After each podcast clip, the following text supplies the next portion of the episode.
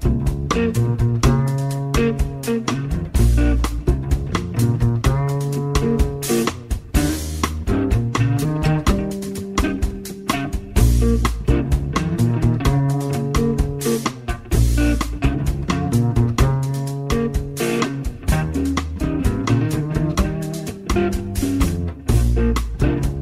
En Radio Marca comienza Noches Americanas con Abraham Romero.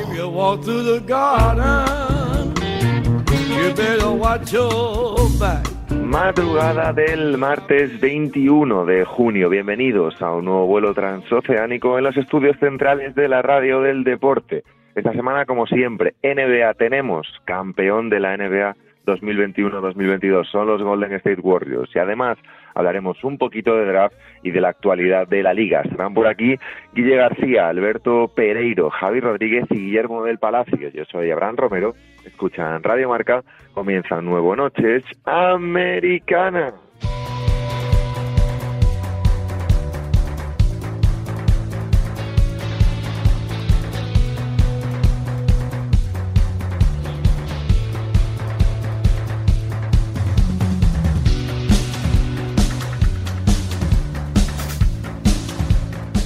Semana de NBA, semana de campeón, semana de anillos, semana de mucho que analizar sobre estas finales que ya tienen campeón. Golden State Warriors han ganado 4-2 a los Boston Celtics. Eh, tenemos mucho que analizar, mucho que discutir en esta próxima, bueno, 40 minutos más o menos de esta parte de NBA antes de ir a lo gordo de este programa, lo que la gente espera, que es el análisis de Guillermo del Palacio de Hustle, la película de Juan Hernán Gómez. Eh, vamos a ver. Javi Rodríguez, ¿qué pasa? Pues nada, buenos días, ¿qué tal? Espero que estés como Sabes que yo te llamo, siempre te llamo en los momentos felices de tu vida. Sí, ya, ¿y dónde está la última semana? Que sí que os un poco más, lo, lo que llamar para joder. Pero... Oye, 4-2 no está mal, joder. Sí, ya estuvo las primeras finales en dos años perdidas, una película en la que Juan Hernán Gómez parte a Michael Jordan, una semana fantástica, la verdad. Está muy buena. O sea, no, quiero entrar en el tema porque sé que sé que estamos todos un poco deseando hablar de este tema, pero he leído ya que la comparan con Space Jam, eh, cuidado. Hombre, a ver, es mejor que Space Jam porque Space Jam es una mierda. Yo siempre Space Jam se resume en dos cosas, cameos y nostalgia. Sí, no tienen nada, pero bueno. el resumen de esto sería que al final eh, Juancho Hernán Gómez es mejor que Michael Jordan, ¿no? Bueno, eh, el resumen de esto, y aviso, spoiler, dejen de escuchar dos segundos. El resumen de esto es que el único realista de la peli es que los Celtics se van a porque quieren los Sixers. Guille García, ¿qué pasa? ¿Qué pasa? ¿Cómo estáis, muchachos? Estarás eh, entre un poco sabor agridulce, ¿no? Con tu querido y odiado Stephen Curry, ¿no? No, ya no me quedan argumentos para seguir odiándole, ¿no? Bueno, ya... que la semana pasada le elogiaste bastante, ¿no? Es, para ver si me quito ya el San Benito ese que me pusiste tú hace cuatro años y, todavía no me he quitado. Eh, hace siete días hablábamos aquí de ese 2-2 eh, en, la serie, eh, 3-2 en la madrugada del pasado martes, 4-2 en la madrugada del pasado viernes. Eh, viajaba la serie a San Francisco, se pusieron 3-2 los Warriors, viajó la serie a Boston y ahí sentenciaron el anillo Stephen Garry y compañía. Eh, no hubo séptimo partido, sigue sin haber séptimo partido en una final de la NBA desde hace ya, bueno, lo decíamos la semana pasada, creo que son ya eh, uno, uno o dos años en los últimos doce, si no me equivoco.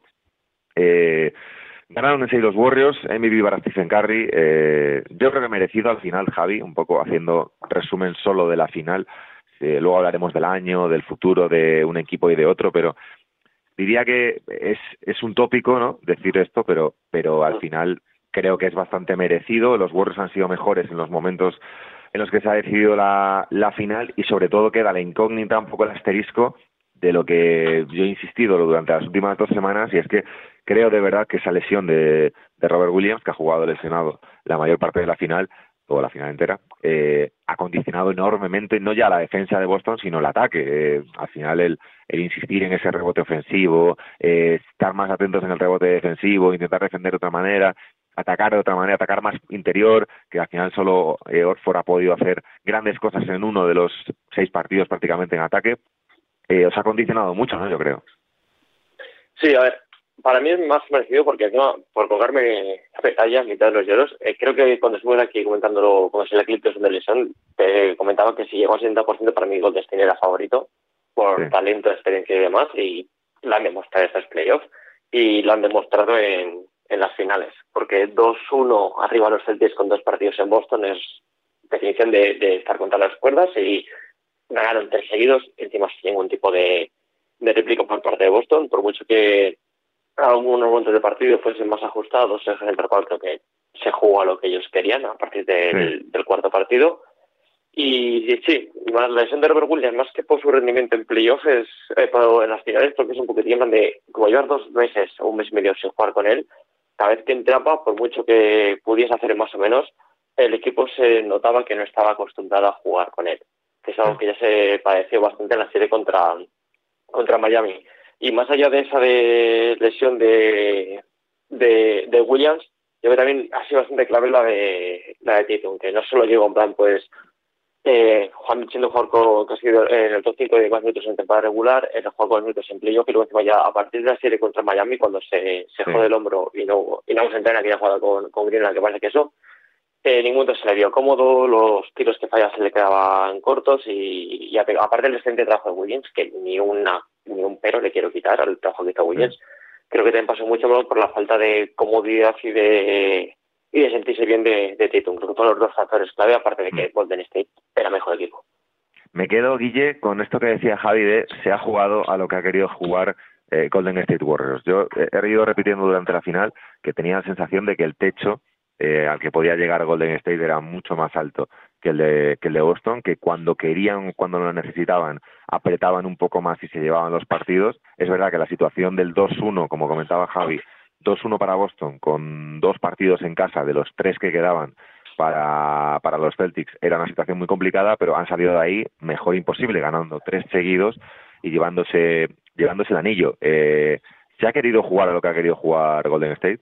Totalmente. Yo creo que desde el segundo partido, incluso perdiendo luego el tercero, eh, Golden State tenía muy claro eh, por dónde había que llevar cada encuentro, cada cuarto, eh, para terminar haciéndose con el anillo. Eh, es verdad que durante algunas fases del juego eh, parecían un poco más desconectados, pero, pero en el momento que lo necesitaban, sobre todo en esos ya clásicos terceros cuartos, eh, Golden State sabía que era el momento en el que tenía que apretar el acelerador y, era cuando, quitando eso el tercer partido, eh, el resto han, mantenido o han marcado ellos el ritmo de juego, eh, han, han impuesto su, su mejor defensa, su, su, su, mejor ataque en ciertos momentos y sobre todo para mí lo que han impuesto es esa veteranía que, que al final y esa experiencia a la hora de jugar este tipo de encuentros que yo creo que es clave.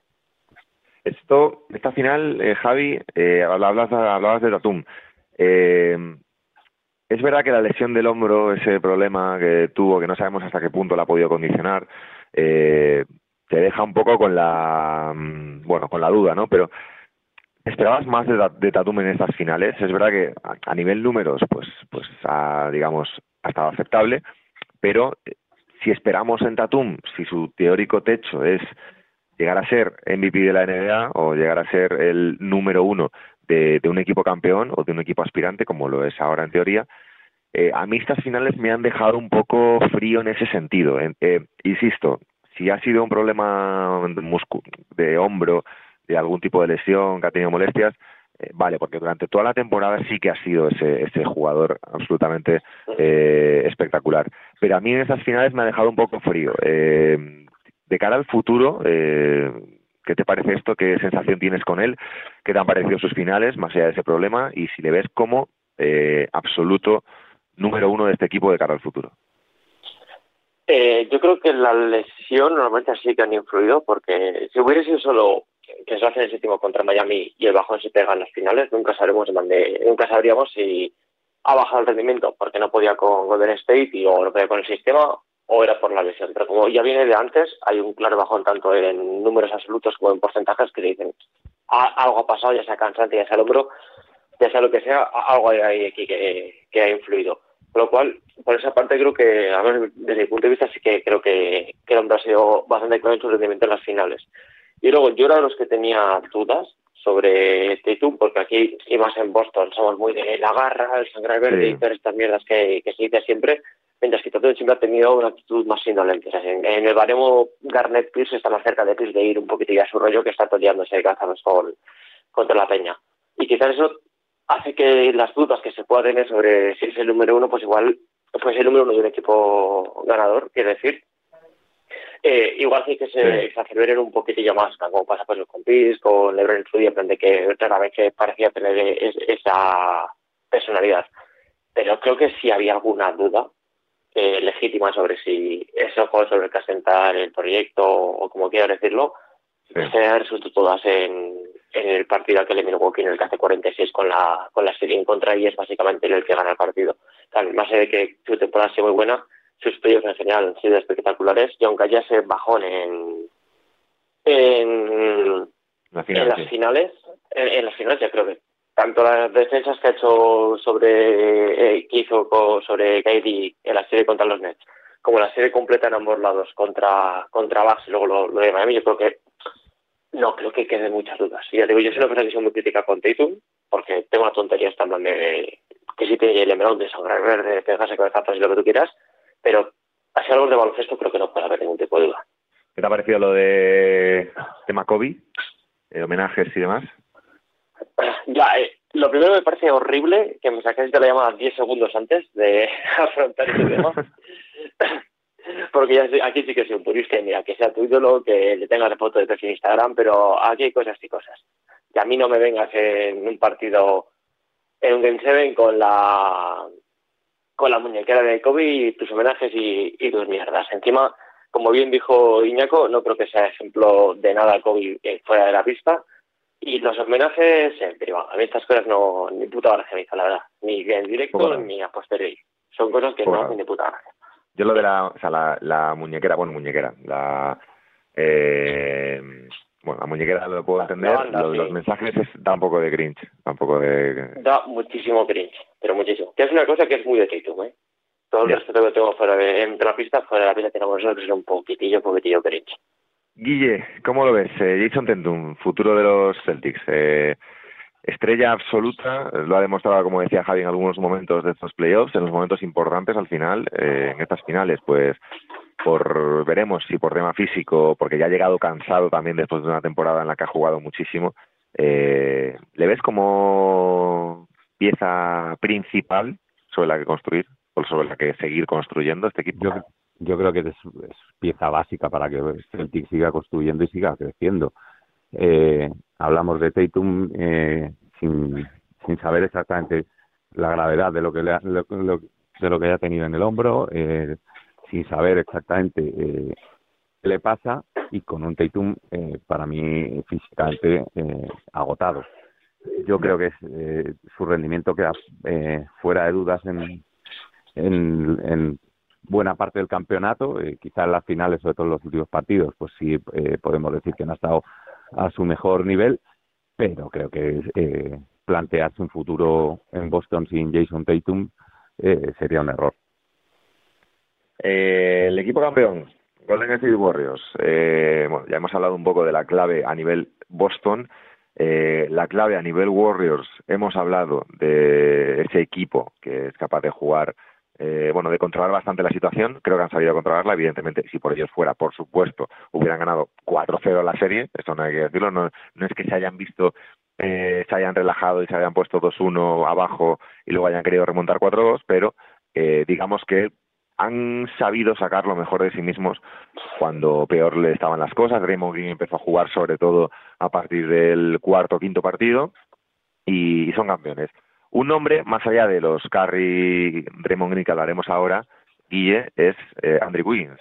Eh, si digo que Tatum, para mí, sí que es eh, futuro básico de los Boston Celtics, eh, a mí me genera bastantes dudas que esta actuación absolutamente espectacular de Andrew Wiggins, pero espectacular, eh, fuera de cualquier tipo de duda, fuera de cualquier crítica, jugador eh, totalmente vital para los Warriors en esta serie, me extraña mucho que pueda mantener esta versión en el tiempo. Bueno, pero si te quedas con el Andrew Wiggins eh, defensor eh, que te da muchísimo, muchísimo crédito, muchísimo eh, en la cancha y te quedas con el Andrew Wiggins eh, trabajador, eh, sin ser estrella, que, que con un rol secundario eh, que pueda brillar en, en, determinados momentos, como ha brillado eh, en algunos momentos de la final o, o, durante la temporada, que recordemos que ha sido el Star, yo creo que es un jugador muy muy aprovechable. Todo lo contrario a lo que pensábamos cuando estaba en Minnesota, que es verdad que, que le criticamos con fiereza, pero yo creo que en un rol en el que no esté todo lo, no todos los focos le apunten a él, sino que, que pueda estar por detrás de, de Curry, de Clay o, o incluso de Draymond Green en ciertos momentos, creo que le viene muy bien y creo que eh, sí puede mantener eh, el nivel competitivo para ser una pieza importante en un equipo como los Warriors. ¿Cómo lo ves, Javi? Pues exactamente igual. Eh, el problema de Wiggins que, que la, la estado de su carrera es llegar con el marketing que llegó, que parecía que era la segunda venida de, de LeBron James y LeBron James hay, hay uno, pero un poquitito... De eso tiene bastante culpa nuestro amigo de aquí al lado, ¿eh? Ah, bueno. Te iba a decir que le pido disculpas a Wiggins, pero no, que, que le dé las gracias por, el, por los contratados que ha ido robando. Pero sí, man, en todo equipo necesitas esta especie de... Y en Golden State y Warriors tienen el ejemplo perfecto con, con Iguodala. Siempre necesitas este jugador que no se va a ser la primera o la, o la segunda opción, que no va a ser el hombre, como le gusta decir a los, a los americanos, pero necesitas este, este jugador. Y un señor que te puede hacer esto en unas finales, sobre todo en el coste defensivo, y encima siendo bastante mejor lo que era Iguodala en, en ataque, es que es aprovechable literalmente para cualquier equipo de la liga. No todo es Carris, LeBron, eh, Claro, Kevin sí. Durant, eh, Kobe Bryant, siempre necesitas a, a Lee Iguodala, a Jared Smith, siempre necesitas al, al Artes de, de turno, y Wiggins es incluso mejor que todos estos terceras espadas, segundas espadas que hemos visto de los últimos años. Es verdad que, que, claro, los últimos años, eh, sobre todo en Minnesota, yo creo que esperábamos todos un rol de Wiggins y una y unos números y un día a día de superestrella, un poco lo que se había prometido en lo- toda su carrera. Y a lo mejor aterrizar, eh, bajar a la tierra y, y estar en una situación en la que es el 3-4 de, de una plantilla, que claro, que sea Wiggins el 3-4 de una plantilla a este nivel es una barbaridad, claro. se te hace si entender lo que son los otros tres, claro. Si le, si le comparas con LeBron James, va a seguir perdiendo, pero si su rol es el de un Siakam, o sea, de, de ese jugador que, que va a estar a, a la sombra apoyándolo todo, es que no desluce en ningún lado. Claro, Hay que sí, sí. primero asentarle en plan qué jugador es y luego valorarle esa medida. Obviamente, porque es. Valderrama llegó con el que tenía, Eso pero luego y al final es un jugador que todavía es joven, eh, tiene, Sí. si no me equivoco, 27, desde febrero del 95, o sea, todavía le quedan muchos años en la liga y, hombre, asentado en este rol, la cosa es si va a seguir en este rol. La cosa es si, si en, al final es un tío que cobra 30 millones, 33, y claro, está es un tío de 33 millones que es el tercero o cuarto de un equipo, pero porque ese equipo son los Warriors y tienes a dos tíos por delante que son los mejores tiradores de la historia. Claro, eh, en, en una plantilla así, pues tener de tres o de cuatro a un tío de 33 kilos, nivel Wiggins o nivel Draymond Green, pues es una absoluta barbaridad. Claro, pero es que el futuro, por ejemplo, ahora mismo los Warriors son el equipo que más paga en salarios de toda la NBA. Eso no sé si no sé si um, hace cuánto hacía que el equipo que más pasta, pasta gasta en la temporada, que son 178 millones de dólares esta temporada, gana el anillo. O sea, a nivel económico la NBA ha quedado cuadradísima este año. El equipo que más paga ha ganado. Eh, sí, Cleveland Cleveland y- 2017, creo. También.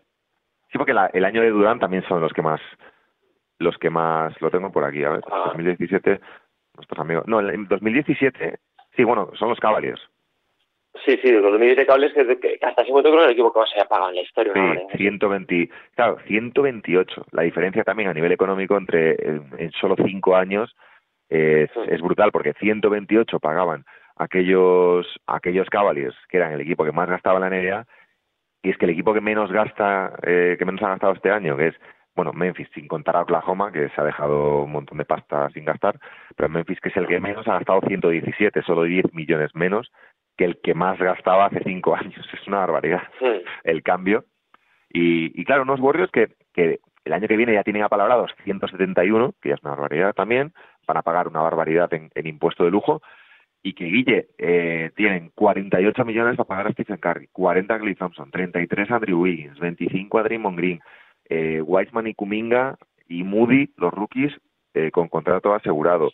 Poole, que de momento sigue, seguirá con contrato a la espera de una renovación, pero tiene contrato hasta final de la temporada que viene. Entonces, eh, hay que tocar, hay que tocar mucho en estos Warriors. No, no, aparte que no tienes mucho margen, porque ya, como tú bien has dicho, ya van a pagar un impuestazo de lujo, pero tienes la, eh, la base formada, tienes el, el equipo montado, no necesitas tocar gran cosa para que estos Warriors vuelvan a, estar en la pomada del año que viene.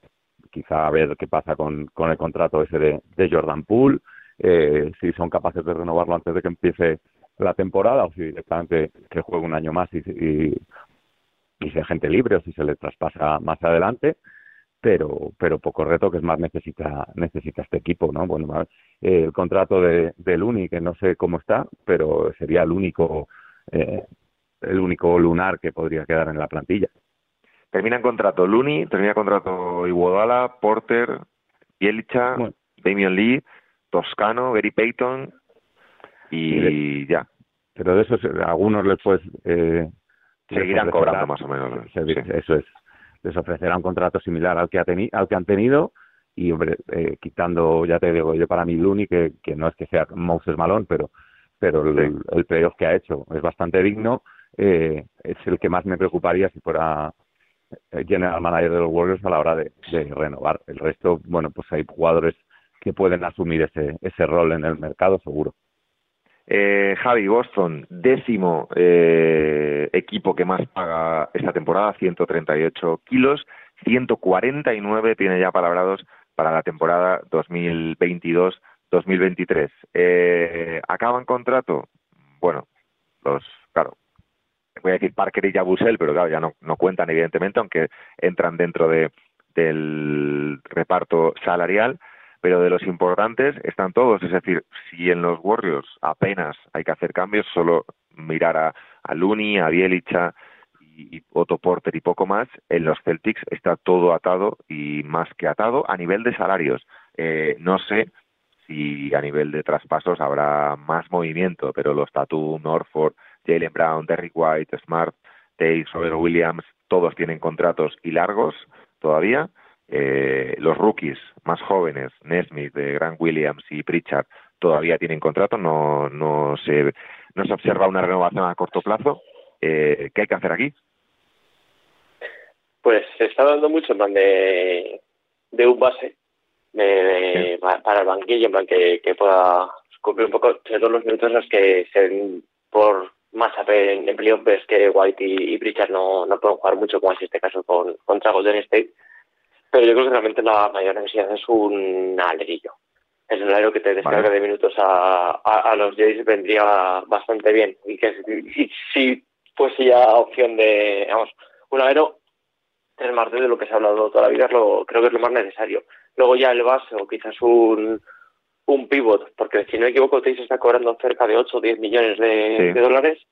Mover ese contrato para traer algo más más joven y quizás con un poquitillo más de, presencia, creo que es lo, prioritario. Son cosas parecidas. Cuando construyes un equipo del draft, aunque acabes pagando barbaridades porque has acertado en el, en el draft, tienes un poquitillo más de margen de movimiento que cuando vas directamente a la agencia libre y, y traspasas. Creo que la prioridad de Boston será esa. Al alero una mayor presencia defensiva que puedes lograr moviendo a, a Teis y luego ya es eso un base.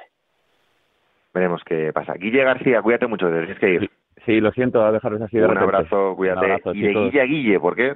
Se nos va Guille García, pero tenemos a Guille del Palacio, si no me equivoco. Sí, Guillermo. aquí estoy, preparado el, el, programa más importante de la temporada, ¿eh?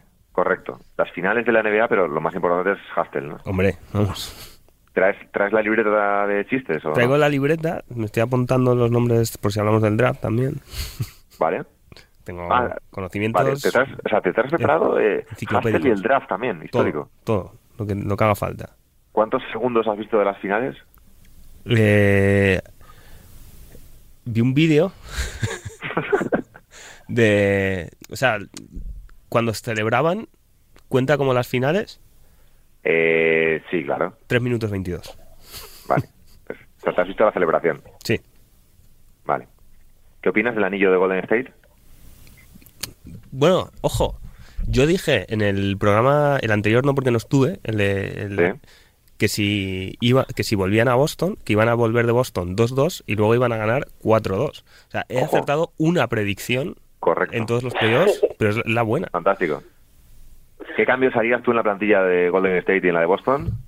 Si tuvieras- Eh, tú que tienes alma de director de, de pues manager, mira, Golden State les mandaría a Harden y me traería a Curry. ¿vale? Me parece, me parece justo. Y, y Boston les preguntaría, más que cambio en plantilla, les diría, ¿qué habéis hecho con Al Horford? ¿Por qué juega así? Oye, Al Horford, entiendo, bueno, eh, seguirá, ¿no, Javi? Hombre, espero. Acabará contrato Sí, es que a mí la mayor preocupación de, de los Celtics es Al Horford, porque creo que es un poco ilusorio esperar que el año que viene, con 37 años, haga unos playoffs como, como este. La principal preocupación. Y claro, es, es la sensación de balas perdidas por esas dos cosas. Pero el 2-1 con dos partidos en casa, más, joder, cuánta gasolina le puede quedar a- al Horford en el tanque. ¿Sabes? ¿Cu- cu- ¿Cuántos años de Al Horford en Boston le quedan y cuántos años de Al Horford en Filadelfia le quedan? Y ahí, pues creo que se puede pensar que, ah. que, que el año que viene. Sí. Pullitas, ¿eh? Pullitas Filadelfia-Boston, Nah. ¿no? Pero no, no, no pueden estar, no podemos lanzarnos los tuitas porque yo creo que en caso de haber, de haber ganado esta anillo, Guille, la mitad del anillo era vuestro. O sea, sin vosotros nunca habríamos llegado. Sí, eso es cierto, eso es cierto. Durísimo esto, ¿eh, Guillermo? No, no, yo, yo dije que iba con el equipo de la conferencia este, cuando creía que iba a ser Miami, eso es cierto, pero, pero lo dije. Ya, pero... ¿No? Un poco raro. Bueno, a ver, Un poco como vuestro tenéis que haber sentido, creo yo. sí, Como si el español va con el Barça por, por ser de Cataluña, ¿no? ¿sabes lo que pasa? Me pasan dos cosas. Una que no estaba escuchando, entonces no sé qué ha dicho, porque estaba ocupado con el móvil. sé que se ha metido conmigo. Correcto. Y luego, no, a ver, es que este año yo me tengo que posicionar en todo lo que sea criticar a, a la construcción de la plantilla de Filadelfia porque es que ha sido un desastre. Entonces, Vale. pues sí, razón no le falta. Vale, Incluso sab- perfecto. no sabiendo lo que ha dicho.